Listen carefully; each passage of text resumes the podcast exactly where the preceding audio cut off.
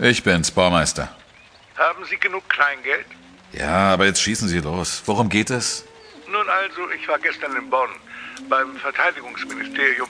Nichts Besonderes, nur ein harmloses Interview. Aha. Tja, also der Minister war erstaunlich aufgekratzter Stimmung. Nach dem Gespräch lud er mich in die Kantine zum Essen ein. Der Fraß war saumäßig, der Minister stinklangweilig. Wie Ihre Geschichte. Kommt da noch was? Jetzt warten Sie doch mal ab, Baumeister. Also, Sie müssen sich diese Kantine als großen, aber niedrigen Raum vorstellen. Ungefähr so gemütlich wie das Pissoir auf dem Hauptbahnhof in Hamburg. Die Tische dicht an dicht. Am Tisch hinter mir zwei Zivilisten. Männer Anfang 50 vielleicht. Die unterhielten sich ungezwungen und relativ laut. Anfangs konnte ich mit dem Gehörten nichts anfangen. Aber Aber? Nun kommen Sie doch zur Sache, bitte. Meine Lebenszeit ist kostbar. es ist ein Doppelmord passiert. Wo? Irgendwo in ihrer Nähe. Bei einem Munitionsdepot. Der Ort heißt Holbach oder so ähnlich. Hobach. Ganz genau. Also der Mord ist nicht in dem Depot passiert, sondern auf einem Waldweg in der Nähe. Das ist gerade mal acht Kilometer von hier. Aber da ist kein Doppelmord passiert. Das wüsste ich. Ich war gestern Abend in der Kneipe.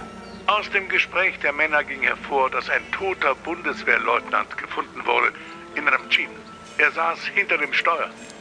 Neben ihm saß eine Frau, jung, hübsch und ebenfalls tot. Beide saßen völlig friedlich da, so als würden sie sich unterhalten. Das kann nicht sein. Sehen Sie, die Eifel ist nicht nur sehr schön, sie ist auch ein sehr ruhiges Fleckchen. Hier gibt es keinen Rummel. Und wenn hier doch mal was passiert, dann reden die Leute darüber. Erst recht bei einem Doppelmord. Naja, das dachte ich auch. Ich habe meinen Schlaf geopfert und sämtliche Dienste durch. DPA, UPI, Reuter, ach, alle. Und was muss ich dort lesen? Ja, bitte? Was? Na, nichts. Überhaupt nichts. Sag ich ja. Wie ging die Sache denn überhaupt weiter? Haben die Männer irgendwelche Namen genannt? Nicht die Spur. Das Einzige, das ich mitbekommen habe, ist, dass es vor etwa 14 Tagen passiert sein muss. Und zwar an einem Sonntagabend oder in der Nacht von Sonntag auf Montag. Einer der beiden hat gesagt, und ich zitiere wörtlich, dass es keine schnelle Aufklärung geben wird, weil dieser DDR-Fatzke mit seiner Karre spurlos verschwunden ist. DDR-Fatzke? Was soll das heißen? Ich habe keine Ahnung. Aber der BND ist da dran. Der Abschirmdienst und der Verfassungsschutz. So viel ist sicher. Und noch ein Bonbon. Die Kripo ist aus dem Fall geschmissen worden. Dabei war die Frau Zivilistin. So, Baumeister. Egal wie lange Sie an der Sache sitzen, ich zahle alle Spesen. Kohler hat Ihnen gesagt, was Sie verdienen. 8000 pro Tag. Bitte? Pro Monat, Baumeister. Pro Monat. Ja, schon klar. Aber ich brauche noch mehr Infos. Erinnern Sie sich an Einzelheiten des Gesprächs? Hatte dieser Leutnant was mit der Frau zu tun? War es seine Frau? Nein, einer der Männer hat gesagt, ich zitiere erneut, mit der Frau hatten wir Glück, da sich niemand für sie interessiert. So? Aha. Gut, ich mach's, aber schicken Sie mir die ersten 8000 bitte sofort, telegrafisch. Ich will sehen, wofür ich arbeite. Gut. Und Sie schicken mir stets die neuesten Rechercheergebnisse an meine Privatadresse. Niemand weiß von der Sache. Außer Cola.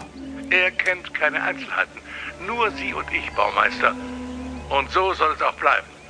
Ich verlasse mich auf Sie. Keine Extratour. Sie kennen mich doch. Eben drum.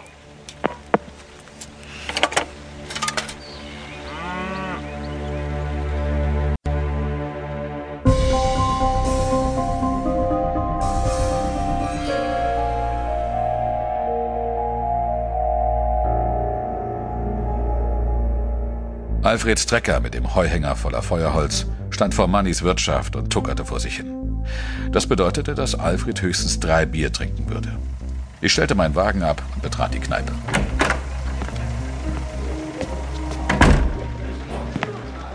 Morgen, Manni. Ein Kaffee. Schwarz, wie immer. Geht klar. Morgen, Siggi. Äh, du, ich bring dir dein Holz gleich. Braucht ihr nur eine kleine Stärkung. Kein Problem. Du, sag mal. Das Munitionsdepot in Hobach. Weißt du, was da gelagert wird? Ganz normale Munition. Manche Leute sagen zwar, es gäbe da unter...